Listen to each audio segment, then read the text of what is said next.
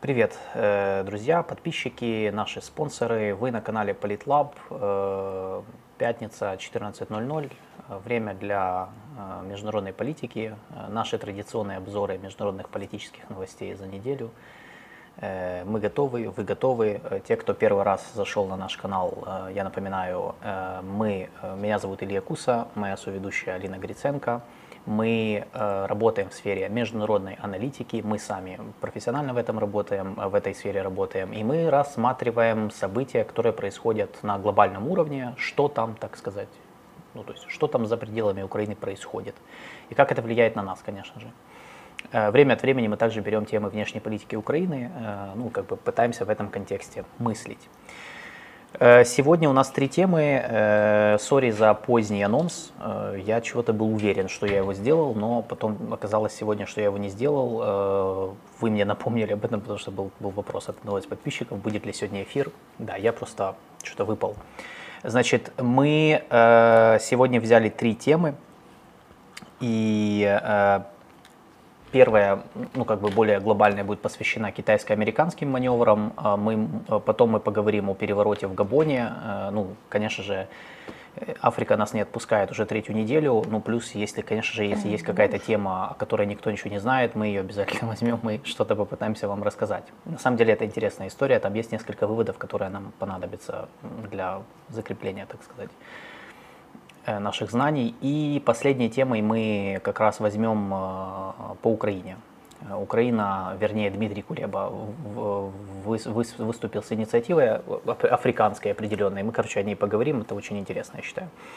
Мы начнем с Китая и Соединенных Штатов. Мы уже несколько, мы ну, много эфиров посвятили китайско-американским отношениям, и вообще как бы мы пытаемся понять, главный вопрос, который мы обсуждаем в наших эфирах, это что будет, какое будущее у китайско-американских отношений, какая модель их отношений будет приоритетной, то есть будет ли это модель конфронтации, либо это будет модель сотрудничества, потому что от этого зависит очень многое, в том числе то, в какую сторону э, пойдет, э, как будет развиваться э, война э, и в Украине, потому что мы как бы от этого мы зависим от того, что происходит в, на мировом уровне. И вот за последнюю неделю э, было несколько важных событий, связанных с Китаем и США, вернее их контактами на двустороннем уровне, которые нам показывают и говорят о том, что Китай и Соединенные Штаты все-таки пытаются ну, упорядочить свою конкуренцию. То есть я бы вот так сразу это назвал, то есть попытка упорядочить конкуренцию. Не дружить, не, э, там, ну, не, ну, как бы не идти на какой-то стратегический союз, а скорее продолжать конкурировать, но так, чтобы кон- эта конкуренция имела определенную рамку. Определить понятную. игры? Да, то есть определить правила конкуренции. То есть вот как мы будем враждовать, условно говоря. Ну, это, это, это конкурировать. Да, конкурировать. Пока, э, но я думаю, конкурировать, конкуренция, переходящая во вражду. Потому что, честно говоря, я, я думаю, что это неизбежно. Но э, пока что да, пока что это не вражда, надо все-таки, ну, да, они не, не, не воюют. Это, это, не, это еще не фаза холодной войны, какая была в прошлом веке. Но тем не менее мы уже дошли до фазы, когда Э, два, две, ну, две страны пытаются определить правила вот этой конкуренции. Как в свое время во времена Холодной войны Советский Союз и США тоже имел определенную рамку этой э, конкуренции, каждая, которая была определена в столицах своих государств, ну как бы в Штатах со времен вот этой длинной телеграммы Кеннона, Джорджа Кеннона в 40-х, это, собственно, было об этом. Э, Начинаем. Джина Раймондо. Джина да, Раймондо, что, что произошло на неделе, чтобы мы а, понимали? Министр торговли США Джина Раймондо побывала на этой неделе в Пекине с трех, э, трехдневным визитом 27 по 29 августа. И Раймондо стала первым за последние пять лет э, главой э, торгового ведомства США, который посетил Китай. И, в общем-то, в череде представителей администрации Байдена была последней, которая посетил Китай. Не так давно, в июле месяце, там была Джанет Йеллен она министр э, финансов. Финан, да, министр финансов. Еще э, чуть ранее был э, Энтони Блинкин, госсекретарь США. И это все, собственно, такие вот звоночки по поводу того, что стороны, как Штаты, так и Китай, готовы к тому, чтобы, ну, плюс-минус, да, как Илья уже сказала, определить правила конкуренции и мы можем говорить о том, что есть некие такие символы к знаки, что ли, к оттепели в двусторонних отношениях. А среди ключевых официальных лиц, с которыми встречалась Раймонда, она встречалась с э, премьер-министром Китая Ли Цяном и министром торговли КНР Ван Вэньтао. По окончании своего визита Раймонда дала пресс-конференцию и назвала этот визит э, крайне важным.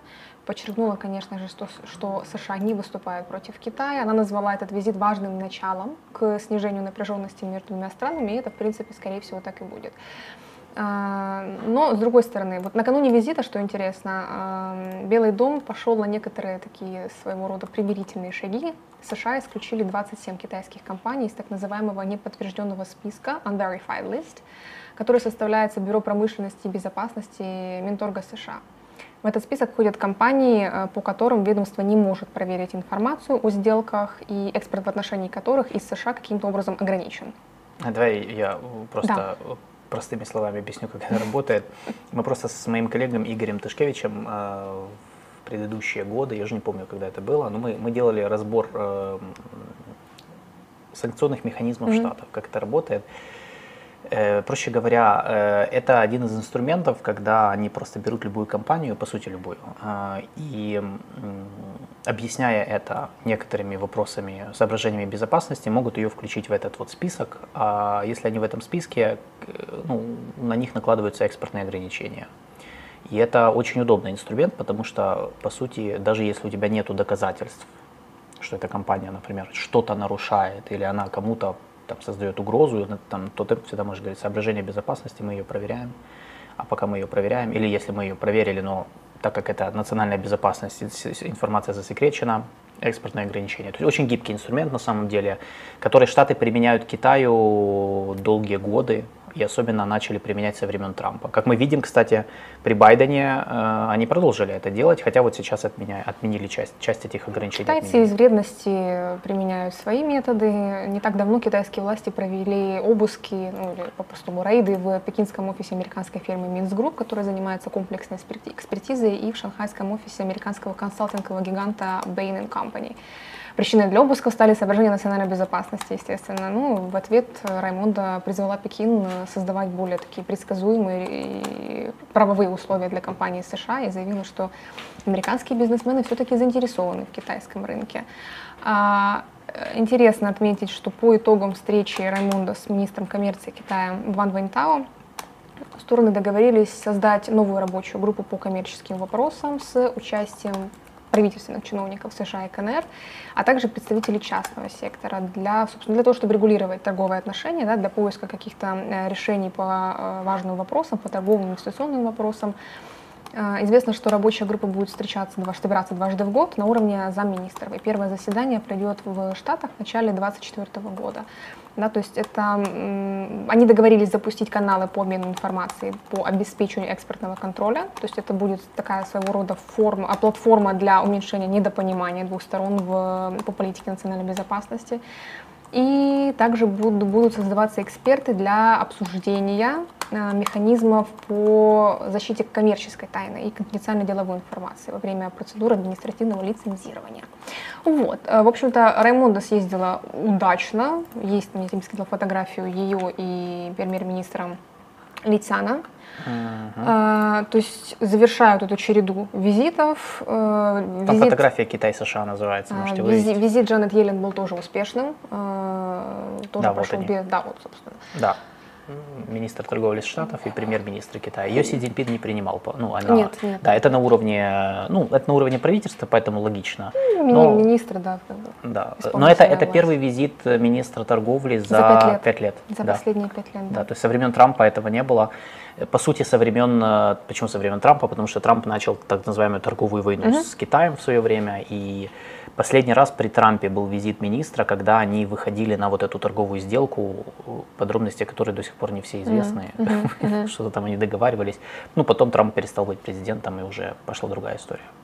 А с другой стороны, это вот мы можем наблюдать некие сдвиги и по линии военных. Э, как известно, что по, по, после прошлогоднего визита Нэнси Полоси, спикера Палаты представителей США на Тайвань, а, контакты между американскими и китайскими военными прекратились, и это одна из тех тем, которая регулярно обсуждается на встрече представителей двух сторон для того, чтобы возобновить контакты, естественно, потому что отсутствие прямой коммуникации при наличии э, такого, такого, такой критической проблемы, как э, Тайвань, это может э, иметь очень пагубные результаты, пагубные эффекты.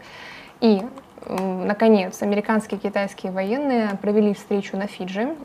Сколько я понимаю, эта встреча... А, вот встреча состоялась 16 августа на, на полях эм, Э, на полях конференции по безопасности, в которой принимали участие представители 27 стран. Э, командующий Индотихоокеанского, ну, глава Индотихоокеанского командования США Джона Келлина провел на встречу, э, встречу на Фиджи со своими китайскими коллегами. Об этом заявил пресс-секретарь Пентагона Патрик Райдер.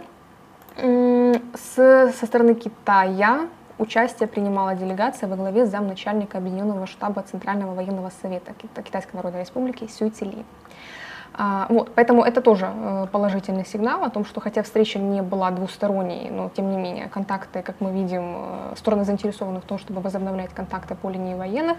С другой стороны... Но смотри, конференцию организовали Штаты, насколько я понял. А, и просто если... Там было 27 стран. Я просто смотрю, что да, да US hosted. Да, да то есть да, да. Э, ее организовывали на Фиджи, но штаты организаторы, угу. соответственно, они их пригласили. Приглашали, Потому да. что китайцы просто так тоже не могли приехать. Эй, мы тоже хотим. Но ну. Китай, э, американцы неоднократно приглаш, э, приглашали китайскую сторону к диалогу. Китайцы отказывались. А это первый раз, когда они приехали? ФИА высказывали свое. ФИА. Вот, да. Теперь а что-то поменялось. Последние месяцы они отказывались. Вот на диалоге Шангрила в Сингапуре это тоже был показательный момент. Там был министр обороны Ли Шанфу, э, министр обороны КНР Ли Шанфу, и от встречи с американским американскими коллегами, а, они, они встретились с э, Ллойдом Остином чисто в кулуарах, пожали друг другу руки, но даже у них не состоялось никакого диалога.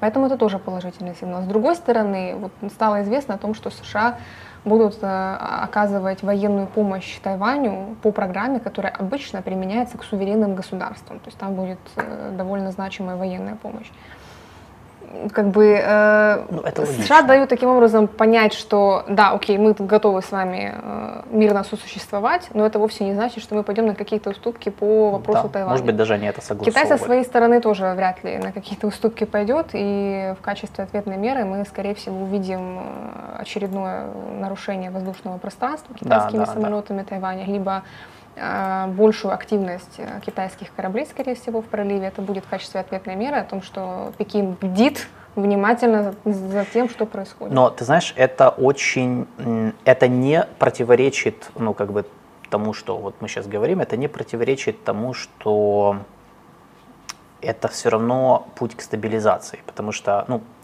просто Тайваня, он же уже много десятков лет, Э, развивается. И, и в принципе Штаты и Китай в предыдущие годы, ну, они же научились сосуществовать по, по Тайваню. Это же, это же стандартная схема. То есть как бы э, Штаты делают какие-то шаги в сторону Тайваня, которая еще там, вот, ну, еще на пол сантиметра отходят от политики одного Китая, угу. а Китай в, в ответ что-то делает там в Тайваньском проливе или еще какие-то вещи. И на самом деле вот эта модель сосуществования, она была достаточно предсказуемой и упорядоченной. И я так понимаю, они к ней возвращаются, ну, то есть они к ней возвращаются. Я не исключаю, что они вообще могли это согласовывать в каком-то смысле. Ну, типа, то есть лучше, чтобы эта эскалация по Тайваню, она была вот такой предсказуемой, подконтрольной, э, чем если, чем, чтобы не было ситуации, когда, которая была с Нэнси Пелоси, uh-huh. которая полетела на Тайвань, никто не знал, что с этим делать, все думали, что сейчас что-то произойдет, самолет, собьют самолет. Да. Ну, понятно, что это, это был такой уже немножко драмы, но, тем не менее, когда это неконтролируемо, никто не знает, что произойдет, uh-huh. а неконтролируемый конфликт, то есть неконтролируемая эскалация, это на самом деле плохо. Особенно для особенно, штатов. Особенно между ядерными державами. И особенно для штатов, которые не любят этого. Они не любят э, неконтролируемых э, конфликтов, эскалаций. Что, кстати, показывает ситуация в Украине. Почему? Потому что вся логика позиции штатов по Украине мы видим на, на протяжении э, полутора лет. Это э, локализация войны и максимальная э, контролируемость. То есть контроль, э, ну, контролируемая эскалация. Это, это мы очень хорошо видим на примере того и военных поставок, и их, их коммуникации, и, и как бы, соответственно, переговорных треков, в том числе с Россией. Поэтому нужно это тоже понимать и в отношениях с Китаем, мне кажется. Да, собственно. Да. Поэтому мы, мы наблюдаем за тем, что происходит. Э, на самом деле за последний год тенденции все-таки указывают на то, что стороны готовы к некоторому примирению своего рода. Даже та история с аэростатом, которая случилась в январе, по-моему, месяце, если я не ошибаюсь, когда на территории штатов залетел случайно китайский шпионский аэростат, который да. потом, как оказалось, не шпионский. И э, китайцы... Тоже не важно, никто не вспомнит. Ну, никто не... Это же это ж классическая история, знаешь, когда что-то происходит, э, все сконструировали свои истории, ну, потом, понятное дело, там через неделю уже все одно другое переключились, и уже никто не вспомнит, а что вообще было. А, а история же имеет продолжение, то есть там они расследовали, там доставили, достали, я не помню, достали его, его обломки или нет, по-моему, достали. Достали, достали. Ну, короче, да, Ты это... что, они же его разобрали, и там оказались западные запчасти. Кошмар. Э, вот, э, да, президент Как Байден, так? президент, я напомню, что да, где-то в январе месяце заметили некий аэростат на территории США, который себе летел, летел, летел. В конечном итоге, по-моему, сколько-то там суток длилась эта история, в конечном итоге надо Энтони Блинкен демонстративно отменил свой визит в Э, Да, Китай. Дим- да, отменил, который должен был состояться Потом в январе, состоялся, состоялся но- да, но чуть это- позже, и, в общем, этот аэростат сбили над э, Атлантическим океаном. В то же самое время точно такой же аэростат летал над территорией Южной Америки, если я не ошибаюсь, это была, по-моему, Колумбия. В общем, они его молча тоже помню. сбили. Над- Точно такой, точно такой же аэростат. В то же самое время они его мол- молча сбили без э, лишней драмы. Да, но вот этот аэростат послужил, такая вот история с этим вот как бы шпионским аэростатом, который, кстати, довольно заметное, в общем-то, некое сооружение. Как бы, насколько я понимаю, суть э, шпионских приспособлений для того, чтобы добывать информацию, незаметна. Но этот аэростат не заметить было очень сложно, поэтому я как бы сразу сказала, что это, скорее всего, какой-то факап со стороны китайцев, он туда залетел случайно, они, собственно, Да. об этом и заявили. История просто примечательна тем, что китайцы, по сути, э, проглотили все обвинения в свой адрес. Они сказали, что МИД э, Китая, представитель МИД Китая Мао Нин заявила, что ну подождите, подождите, надо разобраться, что это такое. Когда все разобрались, китайцы все равно схавали, все, все молча. Хотя могли бы тоже высказать свое фе, э, могли бы тоже в стиле дипломатии боевых волков ответить более э, более агрессивно, но они этого не сделали. Это, вот, э, на мой взгляд, был тоже показательно со стороны Пекина о том, что они вот все-таки готовы Ну, не любят они... вот такие моменты, острые Нет, углы смотри, сглаживать, ну, когда это, необходимо. Важно, потому что, ну, мы говорили уже в этих Это же эфирах, Китай не готов конфронтации со Штатами. Мы об этом К говорили, открытой, они об этом да. говорили открыто, что они не готовы к конфронтации, с прямой конфронтации с США. Тем более военный. тем более военной, поэтому они идти на э, в лобовую они не хотят, по крайней мере, они не хотят быть инициаторами. То есть в этом как бы тут тоже момент. Э, Поэтому да. Э, Я еще добавлю к контексту, о котором мы говорим. Первое, значит, Си Цзиньпин не поедет на саммит Большой Двадцатки в Индию. Да. Многие уже это трактовали как то, что там будет Байден, он не хочет встречаться с Байденом, он его игнорирует, избегает. Я думаю, что связано это с другими причинами, но да, это, это тоже, это, то есть не будет встречи Си Цзиньпина с Байденом, то есть продолжение вот этого вот всего переговорного трека, о котором мы сегодня говорили, Ну, его, они- по крайней мере, в Индии не будет. Они могут готовиться к, ну, к полноценному двустороннему, Двустороннему саммиту, саммиту, а не просто на полях сказать. G20. Да, Да. потому что на полях встреча это тоже такой, такой себе момент, плюс э, на самом деле... Там не э, поговоришь. Ну, с Нарендрой Моди Си Цзиньпин уже два или три раза встречался, поэтому как бы еще раз ехать в Индию, я, я не знаю. Ну, то есть я не знаю, с чем связано то, что он не поедет. Не, ну там но, же э, сколько стран-то, можно же со всеми пообщаться, знаю, не, да, только но- с Нарендрой Моди. но вот в контексте американско-китайских отношений, да, я думаю, что переоценивать прямо это не стоит, что типа он... он- Может быть, это демонстрация своего фе Индии? Э, ну, они, я же не слышал... все-таки, они же все-таки геополитические конкуренты. Тут еще на фоне вот этой карты, там, где они Аксай Чин и Аруначал Прадеш Да, записали в свою территорию. Может быть, Это фоне- может быть все что угодно. Ну, действительно, э, хотя, с другой стороны, контакты с индийцами были в этом году нормальные. И как бы... Они же вроде договорились вот недавно поддерживать И, и даже без ситуацию. мордобоя на, На это- границе, на да. границе обошлось. Как Подожди, год еще в не 20 закончился. Да, в 2020 году, как это было. Еще Но 4 месяца. с другой стороны, я же говорю, я считаю просто переоценивать, э, то есть говорить о том, что Си Цзиньпин не едет специально, чтобы избежать встречи с Байденом, ну тоже, потому что, опять же, в дипломатической практике, если вы не хотите с кем-то встречаться, вы просто не встречаетесь. Это, ну, как бы вы приезжаете и себе там, э, не знаю, проводите те встречи на полях, которые вам нужны, а не, а не ну, то есть, это, в общем, Я, да, не переоценивайте эту, эту вещь. Еще один контекст. Э, на уже неделя прошла, даже уже две недели прошло. Две недели прошло, наверное, да, с момента теледебатов в Штатах кандидатов в президенты от республиканской партии, и на них поднималась тема Китая. Это интересный фактор, потому что, потому что на самом деле э, ключевой вопрос в нашей теме будет ли рамка вот этого упорядоченной конкуренции между Китаем и США сохранена в дальнейшем. А это напрямую зависит от выборов в Штатах, потому что если, э, например, в результате выборов в следующем году придут к власти опять республиканцы, судя по теледебатам, где поднималась тема Китая, и задавали вопрос кандидатам, что вы думаете, как, вот что вы будете делать с Китаем, то в принципе большая часть, э, там не все говорили, правда, на эту тему, не все комментировали, отвечали на этот вопрос, но скажем так, самые популярные кандидаты, э, ну там Трампа не было, поэтому я Трампа не беру, но мы знаем позицию Трампа по Китаю, то э, они все, в принципе, ну, выступили с такой достаточно жесткой риторикой антикитайской, что типа его надо сдерживать, ну такая достаточно агрессивная. Ну, это же предвыборная все-таки. Это один момент, возможно, это предвыборные Потому что мы помним Трампа, он тоже был очень такой антикитайский, но в итоге мы видели, что, ну, во-первых, до войны не дошло, во-вторых, торговая война, она же закончилась договоренностями. То есть он же это повышал ставки, чтобы потом выйти на, ну, заставить китайцев пойти на определенные там уступки. Хотя, конечно, он был более непредсказуемый, чем, например, при Байдене. Ну, я считаю, что все-таки там, там было все сложнее. Но это уже связано не с республиканцами как таковыми, а просто с Трампом лично. Короче, с его там своеобразным стилем управления.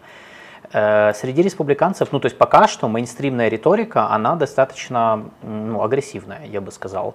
И поэтому тут большой фактор, большой вопрос будет в том, если республиканцы вернутся к власти, не нивелирует ли это все вот эти вот встречи, все эти вот такие как бы контакты, которые сейчас происходят. Э, но по факту оно так пока. И еще один момент, не знаю, связан ли он напрямую с китайско-американскими отношениями, но как мы знаем, скоро ну, в следующем году да, на Тайване выборы. Да, в январе президентские. Э, в январе на Тайване президентские выборы. Э, я напомню, что сейчас президентом Тайваня является Цай Инвэнь. Она, по сути, э, возглавляет, не, уже не возглавляет. Уже не возглавляет ну, короче, при власти демократическая партия – это националисты, которые занимают антикитайскую такую жесткую политику за независимость против Китая. Но, Пекина, в смысле? да, против Пекина имеется в виду, против континентального Китая, но э, им в спину э, дышит оппозиция, э, партия Гоминьдан, которая занимает более умеренную позицию. Они за, за переговоры с Китаем, они не хотят, они, они не за эскалацию, наоборот, за стабилизацию отношений и так далее. И вот э, у нас появился новый кандидат в президенты Тайваня, вообще независимый, то есть он идет отдельно, не от Гуминьдана, не от националистов. Э, Терри Го, или ГУ, ГО, я думаю. Угу, да. ГО. Миллиардер, э, его состояние оценивают в 7 миллиардов долларов. Он э, основатель и бывший председатель директоров, я так понимаю, компании Foxconn. Это крупнейшая в мире компания по производству электроники. Я думаю, многие из вас слышали это название. Э, и он вот сказал, что будет тоже хочет стать президентом. А у него вообще, я так понял, я почитал о нем. Ну, мы будем, наверное, его разбирать угу. детальнее ближе к выборам да. в январе. То есть я сейчас не вижу смысла. Но, во-первых, он уже был, он уже в 2019 году э, выступал кандидатом в президенты, э, вернее, хотел э, выступить кандидатом в президенты от Гаминдана как раз. Угу. И я читаю, я не знаю, но что он тогда это объяснял тем, что ему участвовать в, в избирательной кампании тогда сказала богиня моря э, Мацу, и поэтому вот у него ему пришел ему пришел э, сон, угу. в который богиня ему сказала иди в президент, и он пошел. Угу.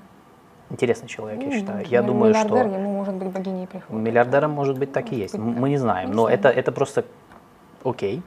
Э, он проиграл выборы тогда в праймерис, он проиграл в Гаминдане, то есть Гаминдан не оценил его божественное проведение, как бы и выбрали другого человека, и поэтому он ушел из партии в том же году, ну, как бы, и, э, но я считаю, что он вроде в нее в этом году вернулся.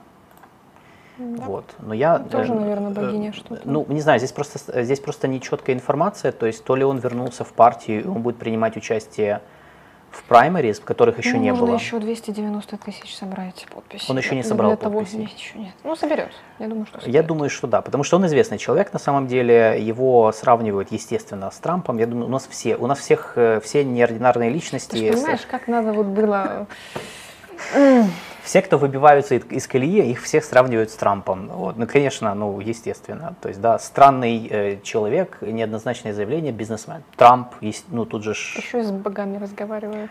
Да еще и с богами разговаривает. Ну да, Трамп не разговаривал, у Трампа была... Мы не знаем. Ну, мы не знаем, но он ничего не говорил такого, по крайней мере. Ну, просто если он скажет, то, наверное... Не надо, потому что он же, э, если он скажет, тогда, тогда как он сможет критиковать Байдена за его возраст? Ну, ну тут дело Тогда... не в возрасте, видишь. Э, короче, ну, все, просто... проехали. Да, давайте мы, мы об этом поговорим потом, когда да, будем разбирать попозже. избирательные кампании, как на Тайване, так и в Штатах. Мы же... Там в чате был вопрос по поводу визита представителей Великобритании Британии. в да. Пекин. Да, Давай Джеймс, вот этот контекст. Джеймс Клеверли, министр иностранных дел Великобритании, побывал в Пекине. Он провел встречи с вице-президентом КНР Хань э, Дженом и Ван И, который уже снова новый старый министр иностранных дел э, по повестке. Конечно же, российско-украинская война.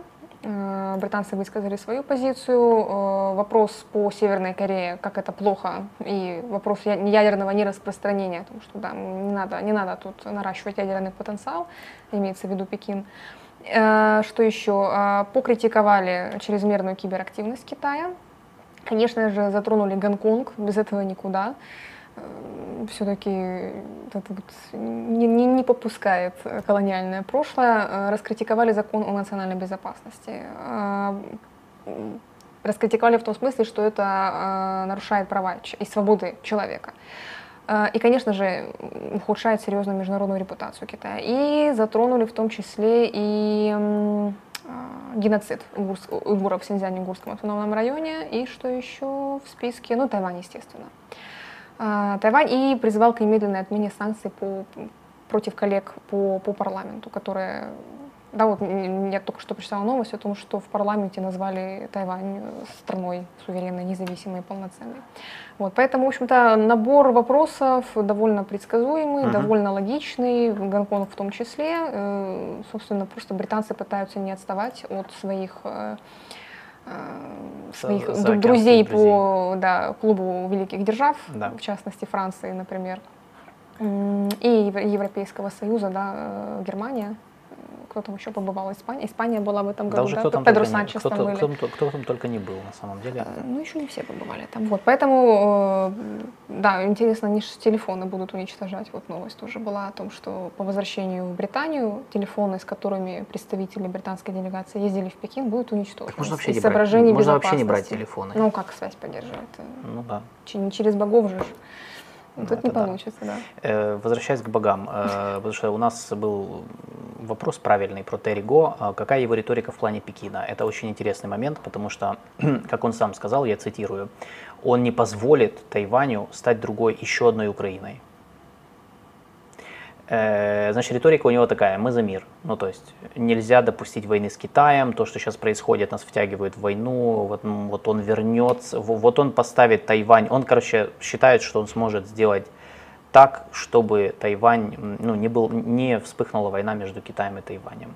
Это, кстати, очень похоже на риторику Трампа в этом плане, вот конкретно в этом а плане. Что-то, что-то конкретное предлагает? Не-не, конечно, нет. Ну, в смысле, как и любой популист, какой, угу. о какой конкретике ты говоришь?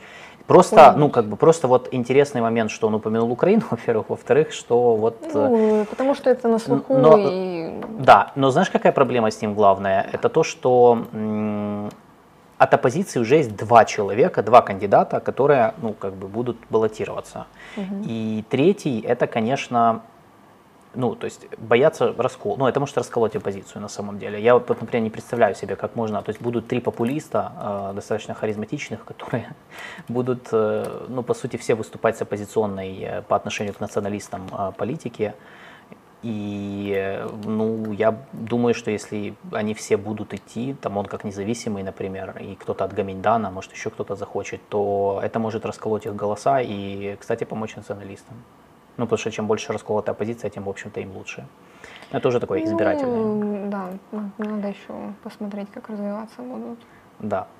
Короче, Потому думаю, что, что... м, демократическая партия все-таки провалилась на муниципальных выборах в прошлом Да, году. на Но, муниципальных с другой выборах. стороны, это муниципальные выборы, где, как правило, хорошо идут темы внутреннего, ну, ну, внутренней, да, то есть экономика, там, развитие Да. сельского хозяйства и так далее. А Да. демократы в последнее время очень сильно манипулируют внешней политикой, которая для, условно говоря, там, людей в, не- ну, в деревне, условно, э, фермеров и так далее, не очень-то волнуют. Особенно Да. на кому материкового Китая. Е, поэтому- е, Тут один із наших підписчиків е, пише Гоміндан, вони ж більше про китайські. Вони не про китайські. Вони, Ну, как тебе сказать? вони просто помірку... Ну, там есть разные э, тоже ну, некорректно рода- назвать это про китайский. Ну, Просто есть- про там китайский это конкретно работающие на интересы Пекина. Не они, э, да, гоминдановцы, они выступают, э, Ну, они же не есть то, они, они не за то, что в Гоминдане. Да, но- кто-то, кто-то да, кто-то Но нет. в целом Гоминдан не, я бы не сказал, что они выступают за там, поглощение Тайваня Китаем. Нет. Во-первых, эта позиция не популярна. Если они завтра такое скажут, то как бы я боюсь, что у них просто ну, рейтинг Их снесут. обвалится, да, их снесут. Во-вторых, они просто за более умеренный подход, они считают, ну то есть они как бы считают, что провозглашение независимости тут и сейчас это слишком опасно. Надо как-то, чтобы это происходило в каком-то там переговорном договорной манере, там в течение какого-то времени. Ну, в общем, проукраинский это, это упрощение, ну, когда мы говорим о Гоминдане. То есть, как правильно... Про китайский. Э, Да, я сказал про украинский, да?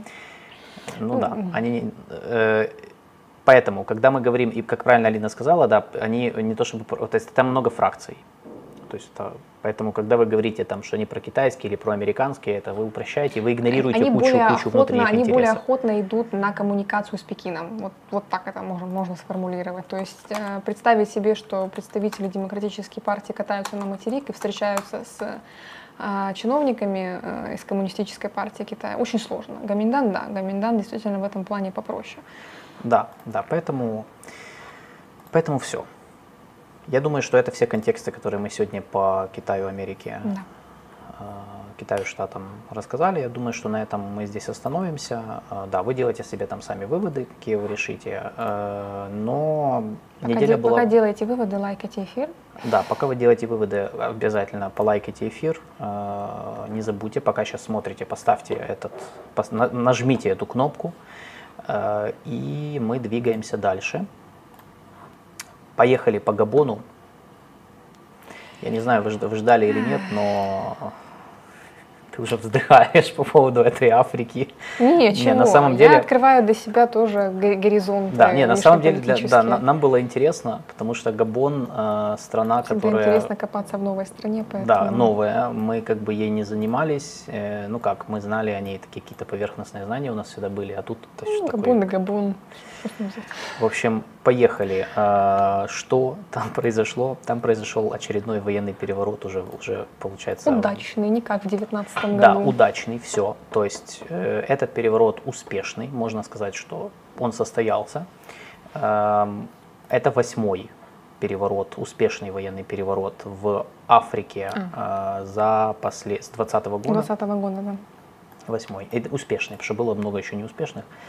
Значит, по, давайте сначала по самой стране. Что это за страна? Э, Выведем Габон карту. Там есть фотка. Да, вот она, кстати. Так, это Габон. Он находится в Центральной Африке. э, Ну, считается в Центральной Африке географически. Э, Как мы видим, он имеет выход к морю, в отличие от Нигера, о котором мы говорили раньше, и граничит вот рядом Экваториальная Гвинея, рядом Республика Конго и Камерун. Вот, три такие страны. Это на самом деле страна, э, тут живет где-то чуть больше двух миллионов, 2 миллиона 2 300 тысяч. 300, чуть больше, да, 300 с копейками. 2 миллиона 300 тысяч человек, то есть меньше Киева, по большому счету. Э, Ну, наверное, я, если в Киеве там до 3 миллионов Киев, на там считали, да. может даже больше. Уже, то есть, ну, как, как Киев, короче. да, считайте как Киев, то есть небольшая страна на самом деле, но одна из самых богатых Стабильных. и экономически стабильных в Африке. На каком она там месте, если брать э, сейчас статистику? я скажу. У них довольно высокий уровень ВВП, э, 9 тысяч долларов США на душу населения имеется в виду. Это выше, чем в Южноафриканской республике, где показатель примерно 6,7 тысяч долларов США. И, yes. в принципе, больше, чем какой-либо другой соседней страны. Кстати, с Нигером, например, по этому показателю разница в 16,5 раз. Так вообще нет, ну там даже Буду даже как бы сравнивать не нужно, да. Инфляция на уровне 3% в среднем. Сейчас а, я поищу по поводу... Да, а, четвертое по величине ВВП на душу населения по номиналу в Африке, после Сейшел, Маврикия и еще там кого-то. Э, пятое по величине ВВП на душу населения по покупательной способности, uh-huh. паритету покупательной способности uh-huh. в Африке, после Сейшел, Маврикия, Ливии и Ботсваны. Uh-huh. А, вот, по экономике сейчас быстренько пройдусь. Это, ну, да, это аграрное государство, но там благодаря природным запасам нефти, газа, марганца и урановой руды Э, да, все-таки плюс еще небольшое население, это, да, действительно одна из самых богатых стран Африки. Э, по сельскому хозяйству, это 5% ВВП составляет сельское хозяйство, позиции какао, кофе, сахар, пальмовое масло, промышленность 57% э, ВВП, добыча и переработка нефти, добыча марганца и золота, 60% населения трудоспособного занято в сельском хозяйстве, в промышленности 50%, э, и около 70% экспорта это нефть, нефтепродукты и лес, марганец и уран. Э, нефтяная рента, да, то есть это дополнительный доход э, сверх цены производства, uh-huh. составляет примерно 50, 15% ВВП из африканских стран. Высший показатель только в Республике Конго, Анголе и Чаде. И по экспорту руд марганца Габон занимает второе место в мире, уступая Южноафриканской республике, но впереди Австралии и Китая. А эти четыре страны, то есть получается ЮАР, Австралия, Китай и Габон, это они, собственно, и определяют компоновку всего рынка. Вот. Вот такой вот интересный Габон. Да. То есть, да, э, вроде бы страна как бы не очень, ну, откровенно слабо развитое, аграрное государство, но при этом э, богатые э, запасы нефть, да, нефть, ру, нефть, нефть и руды. И, руды, да. Э, и во время и небольшое нефти... население. Да, и небольшое население, и они особенно поднялись в 70-х годах во время нефтяного бума, а, ну и как бы они же из-за этого и стали ценными для Франции, потому что это нефть, это просто и, собственно, да, выше, чем в Украине. Ну, слушайте, я, ну, ну да, есть в Африке страны, где по ну, некоторым ну, у нас же показателям... есть такая вот э, об Африке представление, что там все везде, бедность, трущобы, да, да, что да. ай-яй-яй. А вот Избавляйтесь от этого, от этого поверхностного, в общем, да, не все так, все по-разному в Африке. И в этот раз, да, переворот пришел в страну, которая, в общем-то, экономически ну, нормально, все было стабильно, вообще не, ну как, все. Ну тебе вот эти угрозы со стороны э, террористов, джихадистов. Да, э, в плане безопасности, вот, потому что все предыдущие страны, где были перевороты, э, там проблема очень большая, острая проблема с безопасностью. Э, и что Нигер, что Мали, Буркина-Фасо, они все э, э, много лет воюют с различными исламскими экстремистскими группировками. На этом фоне французы пытались им помочь, но получилось только хуже, и на этом фоне начала расти фрустрация, и потом дошло до антифранцузских бунтов, которые вылились в перевороты. В Габоне абсолютно другая ситуация, они ни с кем не воюют, у них э, более-менее все нормально, э, в экономике нормально. Э, конечно, это все ну, не значит, что там все живут прекрасно и счастливо, потому что, например, если брать социальную политику, то у них, ну, ну то есть их главная проблема Габона состоялась в том, что у них ну, большой социальный разрыв, расслоение между богатыми и бедными до 40%, по разным данным, до 40% молодого габонского населения безработные. Это очень высокий показатель. То есть, ну, то есть вы сами можете понимать, где вот эти вот болевые точки, но в этом они отличаются от других стран. Сегодня мы будем говорить о том, как переворот в Габоне отличается от всех остальных. Вот так вот. Мы, мы вышли на такой вывод, и я думаю, что это важно, э, чтобы не, э, чтобы не падать в упрощение, когда мы говорим, о, еще один переворот в Африке, то же самое, что было в Нигерии. Вообще не то же самое. То есть я думаю, что в конце, ну, короче, вы поймете, почему это не так. Значит, по по Габону еще. Значит, сама страна получила независимость от Франции в 1960 году, но при этом, естественно, как и со многими другими странами, бывшими колониями Франции, сохранила все связи с бывшей метрополией в рамках системы Францафрик. Каким образом это все формировалось, э, мы когда просматривали Нигер, мы об этом говорили, я чуть-чуть повторю подробнее. Ну, Франция, э, отпуская многие африканские страны, э, на самом деле их не отпускала по полной, ну, в полноценном понимании этого слова. Э, они давали им независимость, но при этом заставляли там, подписывать соглашение, например, о своем военном присутствии, подписывать соглашение о том, которое гарантировало эксклюзивные права их компаний на добычу и экспорт, собственно, полезных ископаемых в этой, в этой стране. Э, естественно, закреплялся, закреплялась национальная валюта, которая была привязана к французскому, к франку, собственно, еще до евро. И многие страны, кстати, их э, резервы хранились во французских банках, в центральном, во, французских, во французском банке, именно во Франции. Э, то есть вот в этом, поэтому это я просто объясняю, как выглядела вот эта система, которую назвали Франция Фрик, то есть по сути мы имеем в виду неформальная система постколониальной, постколониального влияния, которую, которую Шарль де Голь э, и его близкий круг советников создали для того, чтобы сохранять свое влияние во Франции после деколонизации. И вот, и которая сейчас, по сути, рушится, вот это то, что сейчас происходит в Африке, э, она, по сути, рушится. То есть сейчас мы видим, что ее сносят. Ну, или она, ну, ее сносят уже ее остатки, на самом деле. То есть не то, чтобы она была на пике своей, там, своего могущества, уже давно этот, этот пик прошел. Так вот, в 60-м году Габон получил независимость от Франции. Первым президентом Габона был Леон Мба, профранцузский президент, э, которого через три года свергли в результате военного переворота, но французы его тогда вернули. Опять же, отличие, э, ну, еще, еще одно, как, как изменились времена. То есть тогда э, Франция вмешалась военным путем, чтобы его вернуть на свою должность в 1964 -м. Э, и он пробыл президентом еще три года, до 67-го, э, и он тогда умер. Он уже тогда был, у него со здоровьем были проблемы, и по большому счету последние несколько лет он был болен, и реальным руководителем страны был его правая рука, э, тогда его заместитель Омар Бонго, который, которого тогда звали Альбер Бернар, но потом, mm-hmm. когда он принял ислам, он стал Омар, поэтому Омар мусульманское имя, поэтому как бы Омар Бонго это бывший президент э, Габона, который отец нынешнего вот уже свергнутого президента. И Омар Бонго был э, правил страной с 1967 по 2009 год.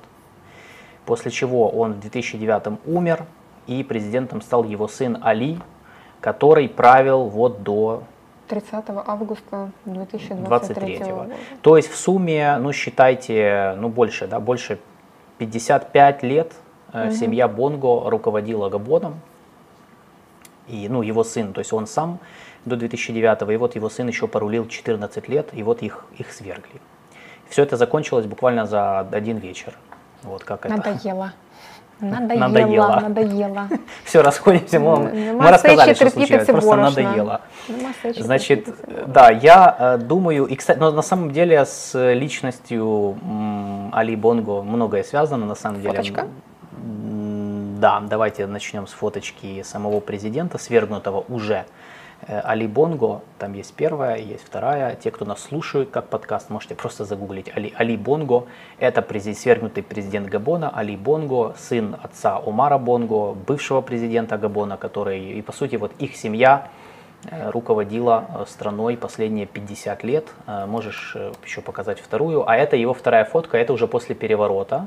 Это он записывал видео уже из своей резиденции, как, где его поместили под домашний арест. Он вот записывал видео на английском, кстати, языке почему-то, ну, с призывом к международному, к международному, чтобы все поняли, да, чтобы все поняли, к международному сообществу с призывом, мол, помогите, помогите. Меня свергли, ну, сделайте что-то. Но никто ничего пока не сделал. Посмотрим. Э, значит, в принципе, э, что, да, э, важный момент. Али, получается, он пришел к власти в 2009 в 2018 году он еще пережил инсульт, после которого, после которого, собственно, начались проблемы, связанные как раз с транзитом власти, потому что ну, многие писали и говорили, что после инсульта у него, ну, он как бы сложно стало, в общем, ему сложнее стало руководить страной. Он как раз проходил лечение в Марокко, и да. пока он был вне страны, состоялось попытка переворота в 2019 году, Да. она закончилась неудачно. Собственно, вот на этом история переворота в Габоне заканчивается. То есть это не Да, так, что там да. перевороты по несколько Но нынешний переворот это прямой результат того, потому что э, если брать, э, то есть в принципе несколько раз в Габоне были попытки, э, ну либо переворота, либо были проблемы. То есть на самом деле, если смотреть, легитимность семьи Бонго, она начала падать уже вот как раз после того, как э, власть перешла от отца к сыну. Почему? Значит, э, во-первых, сын не владел той харизмой, которой владел Омар Бонго вообще. То есть это другой человек, э, по-другому выступает, по-другому говорит, другие связи, другая легитимность в глазах разных лидеров и, и даже французских. Э, То есть если Омар Бонго был, ну, он, он реально э, не просто руководил страной железной хваткой, но он еще и, более того, ну там вообще там ис- истории просто легендарные там про то, какие там какие связи имелись между ними и французскими элитами. Он даже вмешивался во французскую политику. э, То есть а, все администрации президентов Франции с ним были, ну как бы, по сути, э, друзьями. И более и, и одни Габон была, была одной из первых стран, куда все звонили после э, того, как становились президентами Франции. То есть это очень, он был очень влиятельный человек, и к нему очень прислушивались. Э, ну, не просто так на его похоронах в 2009 году были три французских президента, включая и Николя Саркози тогда, и Жака Ширака. Ну, в общем, Али Бонго, его сын, был другим. То есть и это первый момент. Второй момент, очевидно, он не нравился некоторым элитным группам, потому что еще в 2009 году были претензии относительно того, мол, стоит ли передавать власть сыну, может быть, надо провести выборы и посмотреть, ну, как-то по-другому. И часть элит была недовольна тем, что, по сути, династическим образом власть начала передаваться, и в Габоне установилась то, что называли династическая республика. То есть одна семья, как бы, и она оставалась. И я думаю, что эта фрустрация среди элит, она усилилась, когда стало известно в середине, э, в 2000, я уже сейчас не помню, в каком, 14 или 15, ну, когда уже все стали, все, стало известно, что Али готовит на свое место уже своего сына Нуриддина, которого тоже арестовали вместе с ним, когда переворот случился. То есть уже, я думаю, что это был такой один из моментов, когда все поняли, что надо с этим что-то делать, иначе это будет вечно. Э, Кроме того, ухудшение экономической ситуации при нем произошло, ну, где-то из-за неэффективного абсолютно менеджмента и сумасшедшей коррупции, потому что, ну, вы понимаете, что в династических республиках, ну, где все определяется лояльностью к семье, где все определяется семьей, ну, коррупция, она может достигать, ну, может быть, по сути, центральным индикатором, критерием, э, ну, как это сказать, основой работы госаппарата и, и вообще системы госуправления. Ну, нам ли не знать, у нас есть история, наша история семьи с большой буквы, да, в свое время, Какой из них? Януковича. А. Вот, поэтому, э, ну, я просто к тому, что логика... была еще одна семья. Да, но логика та же. То есть логика, когда начинается вот это вот как бы в, в, э, пре- превращение э, страны в огромную большую такую вот кли- клиентелистскую систему, то, конечно, она деградирует. И плюс, ну, оп- опять же, начались объективные процессы после 2008 года, особенно после финансового кризиса, начались проблемы социально-экономического характера, и они усугублялись последнее время, э, пандемия ковида и так далее, и так далее. Поэтому, в принципе, можно сказать, что, ну и выборы. Выборы, э, на выборах все было видно. То есть в 2009 году, когда были выборы, они, были, они вызывали неоднозначную реакцию в обществе уже тогда. Но с ними тогда смирились, потому что думали, ну ладно, его сын, может быть будут реформы, может он более прогрессивный, может быть будет получше. Э, В 2014 уже были народные волнения, первые, которые подавили силой. В 2016 опять были выборы, когда переизбирался Али Бонго. Тогда были протесты и даже дошло до столкновений, гибли люди. То есть это было уже ну, такое с кровавым следом. И вот, по сути, ну, потом то, что ты сказал, 18-19, когда он пережил инсульт, и этим воспользовались, чтобы попытаться захватить власть. И вот 23 год, опять выборы, потому что в каком контексте произошел переворот. Объявили результаты выборов, сказали, что о, Али Бонго победил 64%, и сразу после этого военные, сказали, ск- военные э, вышли по национальному телевидению и сказали, мы отменяем выборы, они были непрозрачные, не- нелегитимные, сфальсифицированные. И они отменяют их результаты и захватывают власть. Основной соперник э, Бонга Альберт Ондоос занял второе место с результатами в 30 с хвостиком процентов. По официальным данным, По официальным он данным, сам да, считает, что он победил. Глава выборч... э, избирательного центра Мишель Стефан Бонда Да. объявлял результаты как раз накануне переворота. Оппозиция, которая очень долго э, ждала момента, когда наконец семья, семью Бонга можно будет сместить и лишить их власти, оппозиция признала результаты выборов сфальсифицированными. Сам Альберт Ондуоса пожаловался на то, что на многих избирательных участках были, отсутствовали бюллетени с его именем. А еще в бюллетени были внесены имена некоторых из кандидатов, которые сняли свои кандидатуры еще до выборов. И плюс на выборах отсутствовали международные наблюдатели. На период голосования э, вещание некоторые иностранные каналы прекратили. Власть отключила интернет. э, был, был введен комендантский час. Поэтому э, вопрос, сфальсифицированы ли выборы, собственно, вот, да. Скорее всего, что да. Да, и, ну, скорее всего, потому что, как я сказал, э, на протяжении нескольких выборов были к ним претензии. То есть, ну, они обоснованы. В этом, в этом году они вообще особенно обоснованы, потому что выборы же как проходили? Э, началось голосование, потом они вырубили интернет по всей стране, и три дня не было интернета во время голосования и подсчета голосов. Потом, э, потом вдруг просто вышли и сказали, он победил. Естественно, у многих были вопросы, насколько это было честно. Да? То есть, ну, мы не знаем, мы как бы с Алиной свечку не держали, да, не стояли в избирательных комиссиях э, в Габоне, но у многих много вопросов к этим выборам, и это то, чем тоже отличается переворот в Габоне от, например, Нигера, потому что здесь центральной темой переворота, о чем сказали сразу военные, выступая по телевидению, э, это выборы. То есть они ничего не говорили ни про безопасность, ни Мгм, про Францию. про Слово Францию, да. Франция вообще не звучало у них. Они сразу сказали, что у них претензии к выборам, они их отменяют, они сказали, что они свергают эту власть, как бы, и, и, и в принципе все. То есть и они сейчас объявили переходный период, вчера, 31 августа, как раз объявили переходный период.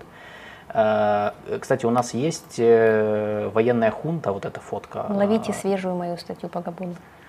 Вот. Э, Да, это вот Я так, как это происходило. Это ночь э, 30 августа, когда военные вышли, э, вот Габон-24, такой телеканал, ну, официальный, государственный, их транслировал. Э, Мы видим, кстати, здесь интересная фотография, потому что сразу было видно, кто принимал участие, насколько хорошо организовано и что это легитимный переворот, потому что зеленые береты э, это республиканская гвардия, это президентская гвардия. Опять элитная. президентская гвардия. Да, э, красные береты это ВДВ, и там еще были представители ВВС. То есть, по сути, э, ну и сухопутная армия тоже То есть поддержала. они, они готовились, да, они знали, скорее всего. Во-первых, они да. готовились, во-вторых, все фракции военных в этом участвовали. То есть это не в Нигере же была другая ситуация. В Нигере переворот проводила президентская гвардия, которой потом постфактум армия присоединилась, мгм. да, после переговоров. То есть, а здесь, здесь как бы мы видим, что все было, в общем-то, достаточно организовано.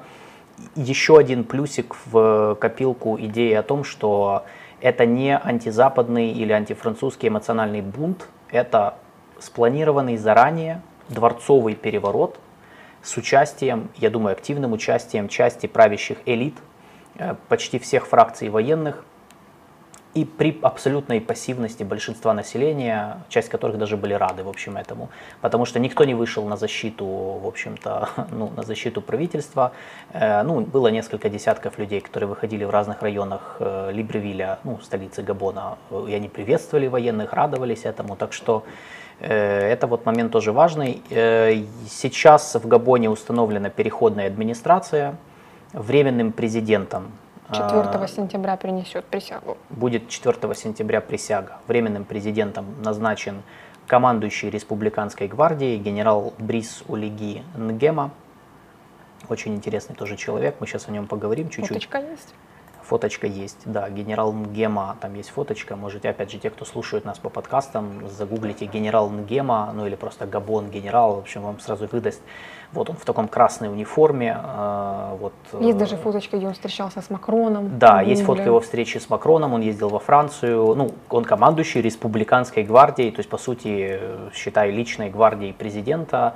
На самом деле он влиятельный человек, то есть он давно в Габоне, он имеет дипломатический опыт, также он работал в военном атташе в Марокко и еще в нескольких посольствах в Африке в основном, но у него были связи с европейскими представителями, опять же, как одного из высокопоставленных э, военных Габона, э, особенно с французскими. И интересно, что он, э, Ой, это такая Санта-Барбара. Он сын э, генерала Андренгемы, который в свою очередь был близким другом и товарищем покойного Омара Бонгу, то есть отца. Ну, короче, то есть там вот эта вся история, она э, закручена вокруг того, что, опять же, вот эти военные и генерал Нгема, э, он и его отец, получается, и там был еще один э, в перевороте участвовал еще один э, военный. Я сейчас э, который э, полковник, который тоже, короче, они все сделали свою карьеру, э, ну или или сделали свою карьеру, или пик их карьеры пришелся на годы Омара Бонго, отца нынешнего ну, свергнутого президента, и многие из них остались ему лояльны. То есть они не все воспринимали Али Бонго точно так же, как его отца. И, в общем-то, более того, э, генерал Нгема, который сейчас стал временным президентом, он же 10 лет вообще был вне страны. То есть многие, многие называли это ссылкой. Его отправили в посольство, и как бы, ну, как бы его убрали, по сути, из высоких должностей. Только в 2020 году он вернулся, его назначили на вот этот пост.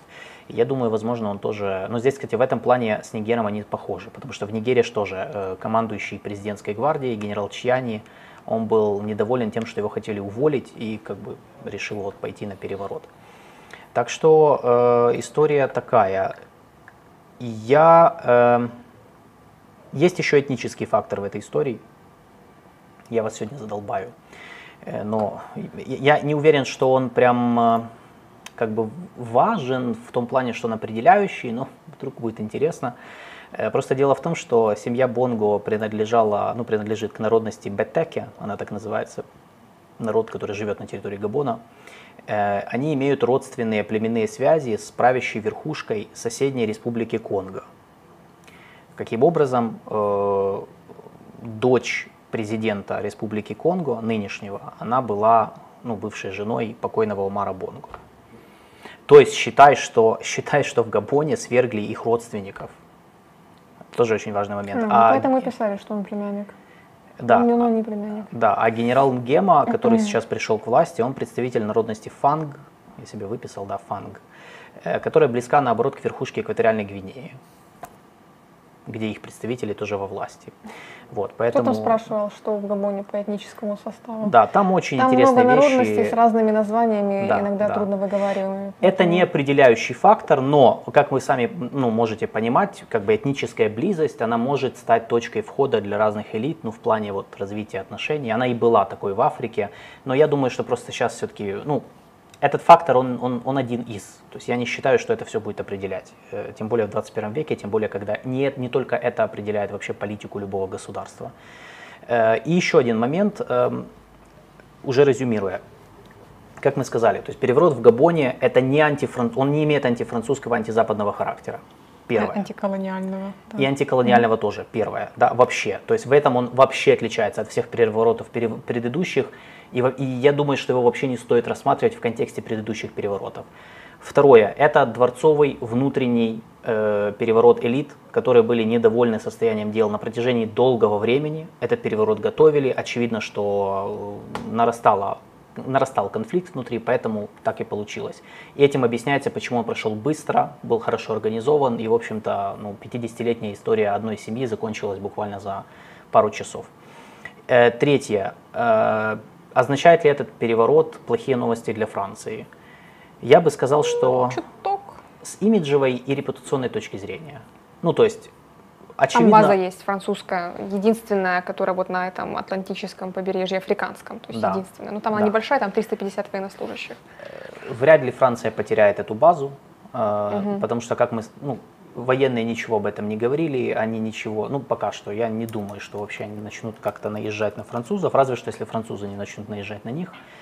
Э, а что это, что вероятно, потому что они сейчас в таком в плохо, плохое настроение сейчас в Париже в связи с Нигером и вообще как бы тем, что происходит. Э, но реально он не имеет антифранцузского характера. Я думаю, что для Франции просто это плохая история с имиджевой точки зрения, потому что семья Бонго, она была олицетворением вот этой вот системы Франца Фрик. Ну, то есть, и это все знали. То есть это прям было вот, знаешь, это прям хрестоматийный пример. Вот если ты хочешь лучший пример, вот как эта система работала, Габон. Это прям, и, и, конечно, то, что ее сейчас сместили э, и что там свергли эту семью, это, конечно, репутационно ударит по Парижу и по его восприятию в Африке. Но по факту я не думаю, что это приведет там, ну, в Габоне не перестанут говорить на французском, в отличие от Мали, где они же, в Мали же вообще ушли дальше, они, они сделали официальным английский, а французский убрали. То есть там пошли даже в культурную сферу.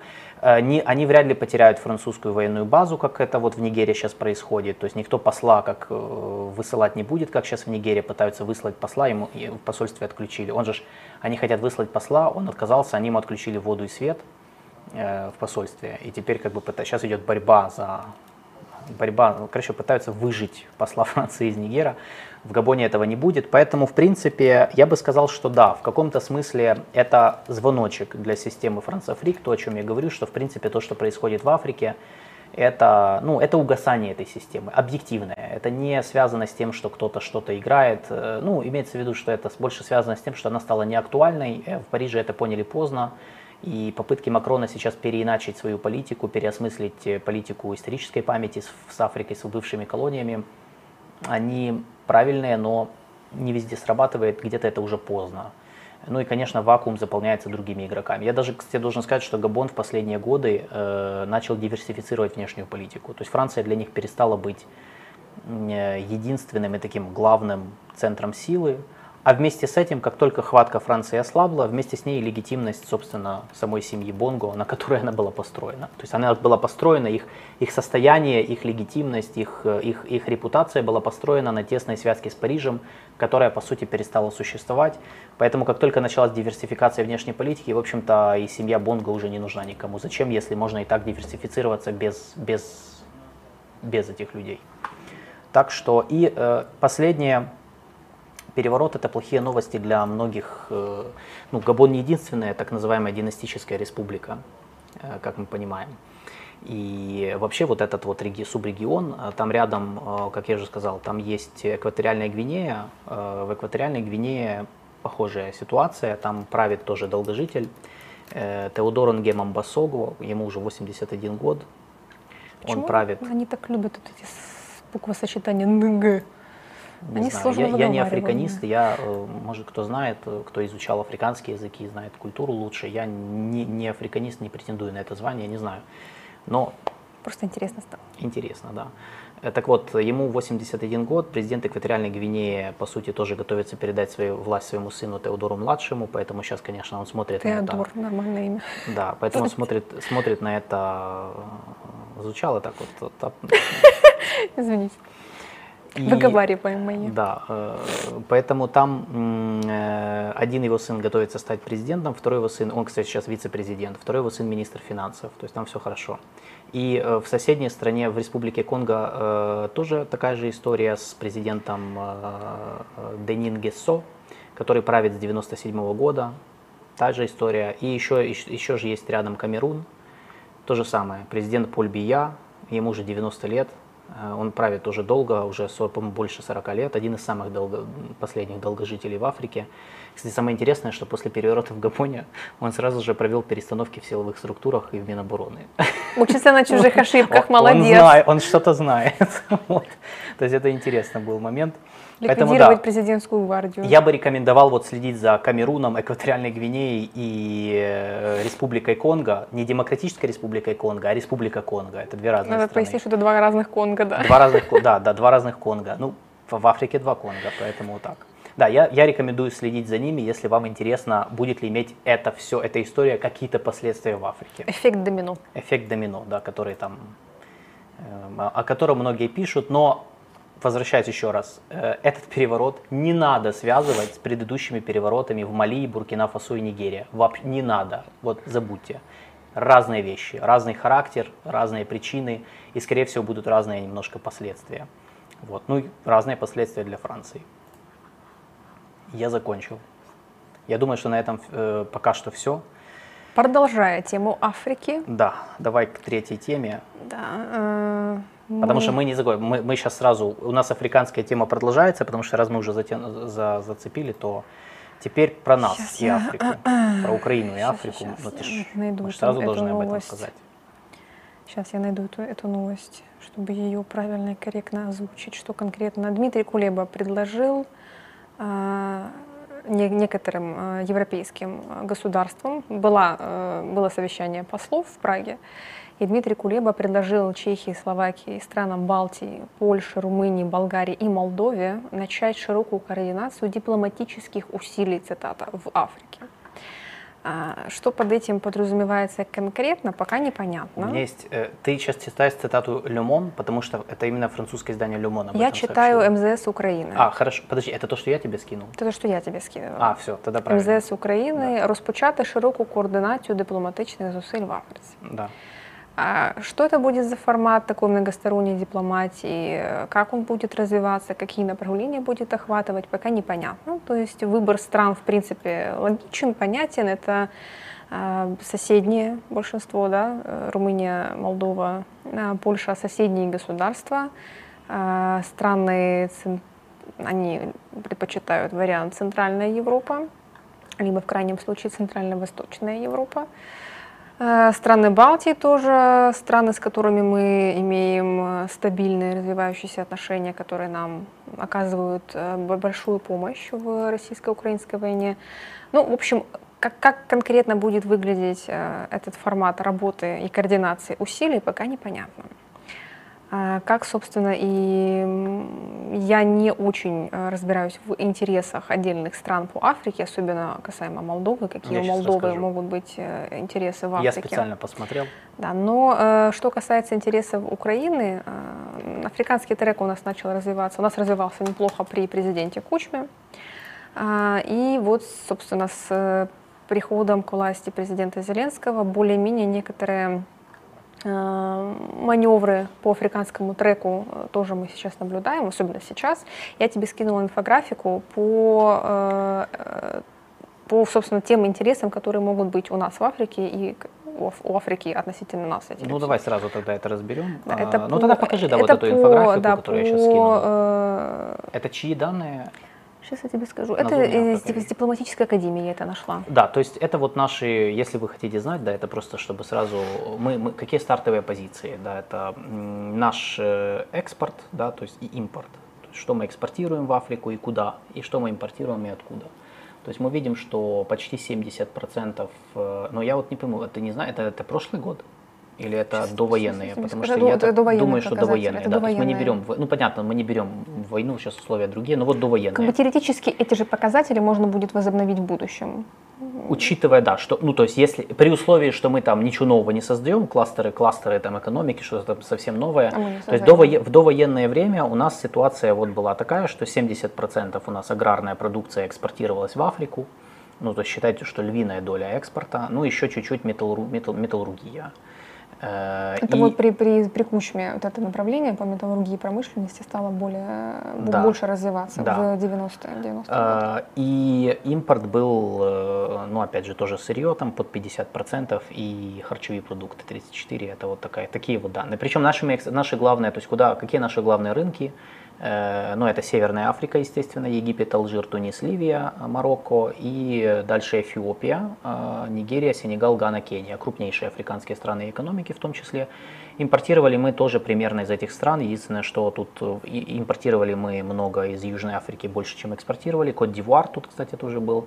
Э, Ну и из новых еще Мавритания. Вот. Вот, в принципе, так. Это, это довоенные наши позиции по Африке в плане того, что мы уже им предлагали и чем мы уже торговали. Ну, плюс еще один наш интерес – это участие в миротворческих миссиях Да, ООН, в мы частности, участвовали. в Сьерра-Леоне, Либерия, Да. Эфиопия, Эритрея, в ДРК, в Демократической Республике Конго, я помню, что наши там были. Да, и это хорошая история, потому что многие наши военные, они набирались и опыта, и, ну, вообще в целом это неплохая история, ну, в Африке, по крайней мере. Но возвращаясь к вот этой инициативе, я специально, в общем, я пытался найти первоисточник, Э, я нашел, что это французское издание «Le Monde», которое сообщило, то есть это не, Кулеба не объявлял этого, ну, окей, я не нашел, но я не видел, он не объявлял этого, он, он не объявлял об этом публично, официально в стиле. У нас есть новая концепция. То есть э, французское издание Le Monde приводит его выступление на встрече, я так понимаю, с коллегами или с дипломатами Послов в Праге, в да, Праге, да. в Чехии. И он там сказал, он предложил создать рабочую группу, в которую должны входить, входить Украина, Молдова и страны Балтии, то есть Литва, Латвия, Эстония, для обсуждения темы э, российского колониализма российского колониализма с африканцами. Вот это я хочу, я хочу это разобрать, потому что, ну, просто отмахнуться и сказать там, я хочу просто это разобрать, потому что, ну, в общем, есть о чем поговорить. И вот его прямая цитата. Ты заценишь тоже, в том числе и вы все. Значит, э, я с чем-то согласен, с чем-то нет. Ну, мы сейчас разберем. Вот его прямая цитата Кулебы. Е, е, значить, ми маємо більше моральне право, щоб розповісти африканцям, що таке Росія, і пояснити колоніальне відношення, з яким вона ну яке вона має по відношенню до нас. Ну, це з французского. Ну, общем. Э, також Кулеба, а, также вот, это я уже пишу, это просто мои уже заметки, он еще выступил за то, чтобы, то есть, как бы в его, первое, мы имеем большее моральное право, я бы сказал, что... Чем другие европейские страны, наверное, да? Да, потому что он сказал, вот тут еще вторая его цитата есть, но здесь я согласен. Потому что он, так, он еще сказал, что вот, мол, когда, когда африканцам пытаются это вот, ну, о колониализме российском говорить Бельгия, Бельгия, Британия или Франция, это вызывает негатив из-за колониального прошлого этих стран. Да. Это правда, это действительно так. Как и когда о колониализме говорим мы. Да, но вопрос. То есть я, в принципе, понимаю, о чем он говорит. Он, он говорит, что мы вот имеем моральное право, потому что мы жертвы агрессии. Тоже России, которая бывшая колониальная империя. Но мы имеем моральное право с нашей точки зрения. Да. Имеем ли мы моральное право в глазах африканцев? Нет. Нет. Они, они очень критикуют подобного рода заявления э, из разряда «да что вы знаете о колониализме?». То есть африканцы, которые веками вывозились насильственно в рабство, где перекраивались границы и так далее, и сам африканский континент на сегодняшний день. Почему вот там э, было в чате, кстати, комментарий по поводу того, что этнический э, фактор очень важен, потому что именно на на базе этнического фактора в Африке многочисленные конфликты. Правильно, потому что разделили и создали государство, перекроили, исходя из территории бывших колониальных владений, а да, не да, по да. Э, там, этно, этническому признаку, например. Да, по этой Та же причине, Руанда, вот это да, по этой же причине, пример. вот смотрите, я же, я же рассказываю, как получается так, что в Габоне одно племя, одна его ветка отказалась здесь, вторая в экваториальной Гвинее, третья в республике Конго, потому что все эти границы, они искусственные, как и на Ближнем Востоке, кстати. Э, но я же говорю, здесь ключевой вопрос, который у меня в связи с вот этой, ну как бы с заявлением Кулебы состоит в том, что я согласен, что мы имеем моральное право как жертва России.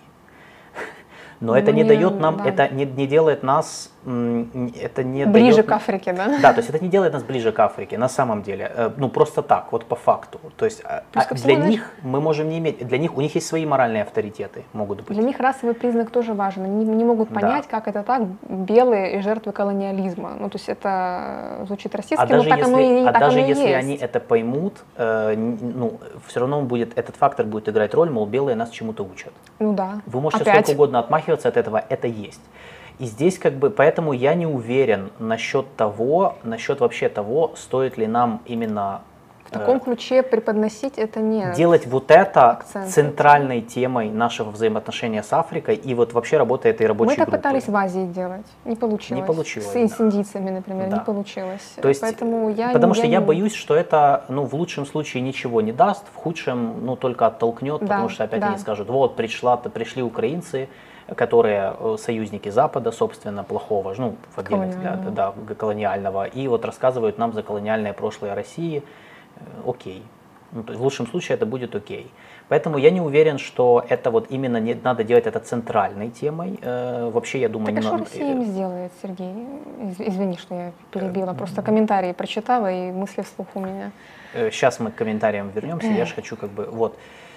Потом, э, дальше, но, но я согласен с э, нашей оценкой, то есть у него оценка правильная, то есть что да, действительно есть проблема в том, что не все страны с Африкой сейчас могут разговаривать, потому что не все воспринимаются. А, но я же говорю, тут вообще вопрос, насколько мы, мы-то может и можем, мы можем о себе думать как угодно, какое там моральное право мы имеем, но может Африка нас такими не считает. Это надо, это надо изучить. И э, я думаю, что этот вопрос вообще Э, это вопрос, который связан с доверием на самом деле. То есть если мы хотим работать в Африке в таком ключе, о котором говорит Кулеба, это вопрос доверия. А доверие, оно набивается годами, и в него надо инвестировать. Вот. То есть ключ, если мы хотим вот так, я боюсь, что это ну, лет через 10, если мы будем долго с Африкой дружить, партнериться, они к нам привыкнут, они начнут нам доверять, тогда мы сможем на них влиять, рассказывать, они будут к нам прислушиваться. Ну, то есть это так работает, ну, хотим мы этого или нет. Еще, еще момент. Э, Кулеба выступил за то, чтобы вот подчеркивать вклад постсоветских государств в борьбу за независимость Африки. Например, и он привел в пример, что Украина была председательницей подкомиссии ООН против апартеида в Южной Африке. Это правда. Это хороший пример. Вопрос. Если мы подчеркиваем, что в советский период мы тоже боролись за независимость африканских стран, ну, как это делал Советский Союз, да, он там выступал за то, что деколонизация, он поддерживал эти процессы, геополитические в том числе, то есть мы опускаем, это же не, это же не альтруизм был, акт альтруизма, тут была четкая политика. Ну, я тогда не понимаю, э, ну, в таком случае мы должны, то есть, опять же, здесь, мне кажется, ну, это больше, наверное, внутренняя дискуссия, ну, в таком случае мы... Россия хорошая. Не, не Россия хорошая. Э, ну, это отдельный вопрос. Да, то есть, во-первых, как оторвать Россию от Советского Союза, как вообще это разорвать, вот этот конструкт? Да, угу. советская дипломатия, Африка. Э, как, как сказать, что есть украинская советская дипломатия, есть российская? Знаешь, почему я задаю этот вопрос? Потому что у нас не занимались этим. Мы не пытались разорвать эту связь, а сейчас тоже не пытаемся. Мы сейчас, сейчас наша как бы мейнстримная тема, мы отрываемся от советского прошлого. Все, что советское, не наше. Это российское, а у нас как бы вот что-то свое. И мне кажется, вот это, это один из вариантов, кстати, подхода, но этот подход, он требует внутреннего переосмысления некоторых наших внутренних нарративов. Я так считаю. Не знаю, может быть, напишите, что вы думаете, может, я не прав. Но потому что это очень такой ну, короче, это сложно. Особенно, когда ты начинаешь говорить с африканской аудиторией. Это, ну, это особенно, я, вот я, я знаю, я знаю, я не знаю про африканскую аудиторию, но про, по ближ, на примере ближневосточной я могу точно сказать, что это вызовет много вопросов, это будет confusing немножко. И тут надо четко определиться, во-первых, у себя внутри, то есть мы все-таки часть этого советского наследия, и мы не отрицаем его, а мы говорим, мы тоже в этом брали участь, ну, мы тоже участвовали, да, и мы хотим на это иметь право. Либо мы отрываемся от него, потому что, ну, это немножко разные вообще подходы, разные, разные вообще нарративы. Э, и в целом Теперь по поводу того, что он сказал, что э, мы должны это делать в рабочей, рабочая группа, да, то есть с Молдовой и странами Балтии. Я не, не знаю, почему, честно, не знаю, почему именно эти страны были выбраны, ну, потому что, наверное, наши соседи. Я специально посмотрел. У Молдовы в целом нет целостной африканской политики. Посольство есть хоть где-нибудь? Не, ну есть посольство, но даже меньше, чем у нас сейчас будет. Ну, То понятно. есть в целом для Молдовы это тоже новое направление. Окей. У стран Балтии ситуация немножко получше, но их африканская политика, с ней есть как бы два момента. Первое, она либо супер ограничена отдельными точечными бизнес-проектами, ну, коммерческими, э, без политики особой идеологии, а во-вторых, и, во-вторых оно, она только формируется, ну вот сейчас, угу. вот как-то более-менее. Как у нас? Я, например, нашел информацию в феврале 2021 года, то есть ну, буквально два года назад, страны Балтии инициировали трехсторонний форум Балтия, ЕС, Африка с целью увеличить свое присутствие в европейской политике в Африке. В европейской политике в Африке, не отдельно, а действует uh-huh. в контексте политики ЕС. И, например, там у Литвы вот есть проект, э, точнее, вот есть проект Digital Explorers uh-huh. в ЕС, который финансируется ЕС. Это проект, который нацелен на усиление связи между рынками информационно-коммуникационных технологий ЕС, ну и особенно стран Балтии, они тоже там участвуют, и Нигерии, отдельно Нигерии. Вопрос, значит, э, поэтому мне кажется, что здесь, э, ну то есть опять же, Молдова и страны Балтии, ну то есть идея, вообще сама идея создать многостороннюю рабочую группу и двигаться вместе, она, ну, может иметь право на существование. Потому что это бывшие советские республики? Но опять же, если, вот понимаешь, опять же, на какой основе э, мы это мы? То есть, если это, что, если Советский Союз это не только Россия. Еще раз, если мы двигаемся в логике, что мы все бывшие советские республики, мы должны вместе идти в Африку, Тогда, во-первых, не только Балтия и Молдова, во-вторых, у всех разные отношения к советскому есть, прошлому. Есть, есть э, хорошие бывшие советские республики, которые выбрали ну, путь ну, демократии и евроатлантического да, да, развития. Есть плохие, такие, а есть как плохие, Россия, да. да, и Беларусь. Я, я согласен, но вопрос все равно, я же говорю, тут вопрос, это я сейчас не пытаюсь ответить на этот вопрос, я просто задаю его вот, вот я бросаю его, так сказать, в, в пространство, потому что ну, наше, наше дело мы берем и анализируем, и мы, вот это наша задача, как и задавать какие-то вопросы. Потому что у меня, ну, не знаю, наверное, вопрос, конечно, к Улебе больше. Может быть, он, конечно, об это, эту тему еще продолжит детально, потому что мне лично интересно, это интересно, вот то, что он, интересная идея. Может, Но есть вопросы. Поддержать реформу Совбеза ООН, где отдельное место отводилось бы Африканскому Союзу. Да, я считаю, что мы должны поддерживать Да. это. Хотим понравиться африканцам? Давайте. Не только в контексте того, чтобы лишить России права вето, но и в контексте расширения Да, да. И- количества постоянных членов Поэтому Совбеза. я бы сказал, вот со своей стороны, мне кажется, что вот если мы хотим работать с Африкой, во-первых, я не уверен, что многосторонний формат, ну окей, они могут быть многосторонние форматы, но, честно говоря, ну, мы можем... Какие аспекты мы будем э, в, в рамках этой группы? То есть Это- ку- культурные, Я не знаю. экономические, Нет торговые, инвестиционные, Нет ответа там, на этот вопрос.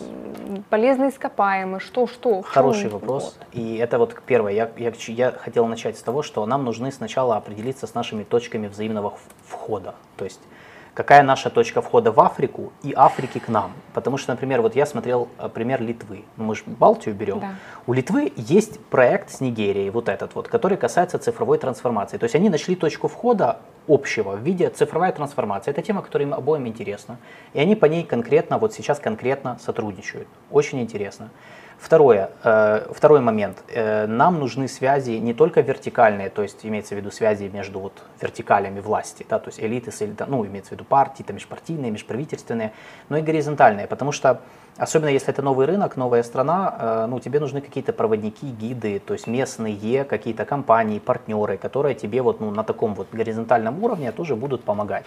Благо, он, ну, бизнес наш, который работает в Африке, у них уже как бы это есть. У нас, кстати, очень активный бизнес в Африке, который как раз может выступать, вот, ну, очень помогать в этом плане.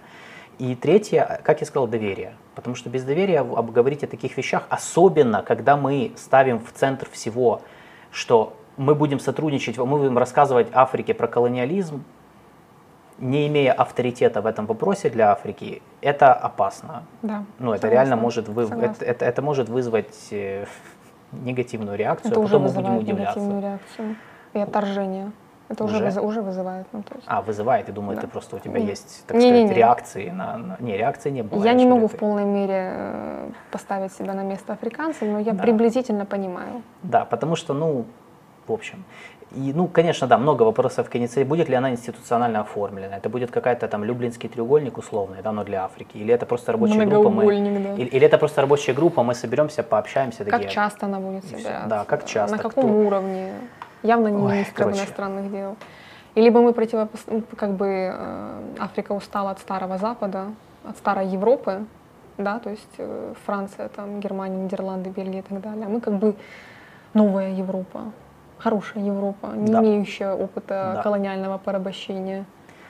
Да, поэтому, э, ну вот, не знаю. То есть я считаю, что идея Кулебы про то, чтобы двигаться в Африку вместе с, с, как это, с другими постсоветскими странами, она, Хорошая, но не, недопечена трошки. она не то что хорошая, я не могу ее оценить как хорошую или плохую, она интересная. Да. Но мы не можем ее оценить, потому что куча вопросов ну, неизвестного, то есть куча непонятных вещей, которых, то есть я не знаю, вот честно, я не исключаю, что это было сказано просто так, ну, просто чтобы сказать, Э, потому что, как я сказал, это не было официально объявлено, это не какая-то концепция, то есть Мгм. это вот французское издание, там какой-то где-то он вот была встреча, Кулеба сказал, мы за нее зацепились, потому что интересно, ну, плюс мы об Африке сегодня говорим, ну, я не знаю, мне кажется, это вот Дмитро, ми вже це обговорили. Може, Що тепер іменно?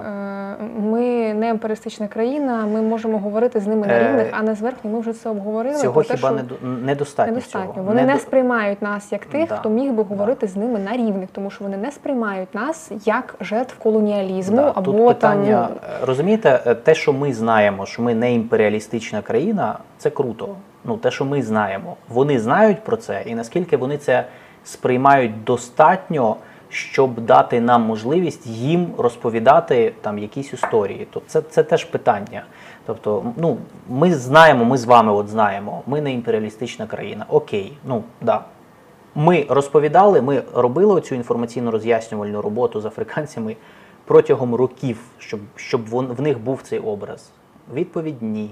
Тому якби тут є, може бути проблема. Ми, власне, про це і говоримо. Тому, коротше, так что да, в целом, э, потому что вот, ну, э, я понимаю, что есть попытка вот восточноевропейские, центрально-восточноевропейские страны отпозиционировать типа отдельно uh-huh. от старой, плохой старой Западной Европы и хорошая восточная.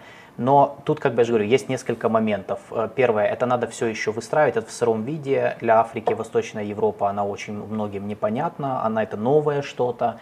И опять же вопрос по советскому наследию. Я не знаю, ну то есть это вопрос. Это вопрос, мне кажется, к нам для внутренней дискуссии, которые тут, кстати, в этой студии часто бывают, у Юры Романенко об этом говорили. То есть что мы, мы отстраиваем, ну то есть мы, ну как бы его кооптируем в нашу внешнюю mm-hmm. политику и, и политику историческую, либо мы от него отказываемся. Если мы от него отказываемся, мы не можем претендовать. Э, потому что либо так, либо так. Как бы, ну, ну, либо как-то это использовать как инструмент внешней политики, но так, чтобы это не вызывало, например, не триггерило внутри. Да, чтобы люди не говорили, там, не, не, там, не обвиняли вон Кулебу в том, что он там совок. Да? А может же быть такое. Поэтому это вопрос. Э, так что я считаю, вот правильно писали, что надо начинать с экономики и образования. Вот, супер. С этого надо начинать. Не трогай тему образования, а то сейчас я опять разойдусь. Не-не, я считаю, что, смотри, э, культурные программы, культурные программы, программы обмена студентами, Обмен, э, экономические проекты, экспорт, там, импорт, бизнес, все это, вот это, я считаю, вообще надо с бизнеса начинать. Тем более, что наш бизнес уже там до войны был присутствовал, еще до сих пор присутствует. То есть есть люди, которые уже знают, что делать. Можно и им, и они могут помочь там эти точки входа найти. То есть вот с этого надо начинать, а не с рассказов о колониализме, а не с истории. Потому что мы сами не знаем про африканскую историю ничего, как и они не знают про нашу. Так що ну тут как би, от правильно, да, от пише Дмитро, зовнішня політика має бути продовженням внутрішньої. Правильно, наша ж внутрішня політика, вона ж не про історію, вона обумовлена конкретними інтересами в сфері безпеки, економіки, торгівлі, не в сфері історії, сорі. Ну, в першу чергу я маю на увазі. Вот. Поэтому, поэтому вот такая вот история. Для них белые люди – это травма. Да. От, Кулебу треба декомунізувати. Ну я ж говорю, може бути. Я не знаю. Вот, вот я же говорю, чтобы не было такой реакции, Кулебе надо объяснить, он, ну, как отстраивается, он от какой принципиальной концепции, как бы, что мы часть Советского Союза, и мы должны это использовать и какими-то моментами гордиться, как, например, когда Совок э, поддерживал э, независимую деколонизацию, или нет, да, потому что, или мы это считаем тоже проявлением, кстати, опять же, империалистической политики, где мы, где Советский Союз эксплуатировал африканскую борьбу за независимость для того, чтобы воевать со своими западными врагами. Ну, правильно? Ну, подожди, правильно. это же так было. Так это было. было так. Конечно. Вот, просто, ну, как бы, все. Короче. На этом, да, мы э, тему Африки закончим на сегодня. Африканский но... вектор у нас развивается, это Да, мы видим, что он развивается. Э, мы будем обращать внимание на такие истории, потому что, во-первых, это внешняя политика. Наша задача анализировать внешнюю политику Украины. Во-вторых, мы считаем, э, ну, я думаю, что, э, наверное, это один из способов, опять же, запустить дискуссию. Э, и может быть, если из этого не выйдет никакой дискуссии, ну, я считаю так, если за этим не стоит никакого смысла, не надо этого заявлять. Потому что мы в своей передаче обязательно это обсудим со всех ракурсов, даже если это что-то вообще не важное. Вот. Поэтому, да, так что мы по внешней политике, ну, я не знаю, я считаю, что надо это мониторить, и надо время от времени напоминать, что, как бы, мы сказали, мы проанализировали, дали какую-то свою оценку. Я считаю, что за этим надо следить, опять же, чтобы вы тоже были в курсе того, что это было, потому что я знаю, что эта новость прошла не, не очень заметно на самом деле, но вот, чтобы вы знали, да, у нас есть такие дискуссии, такие идеи. Кому-то зам... незаметно, кому-то заметно. Отлично, ну, я же говорю, заметно. что, может быть, это спровоцирует дискуссии вот про, том, про Африку, там, про что там есть, чего там нет. Там есть нефть. Там много чего есть, это так. Так что все. Все.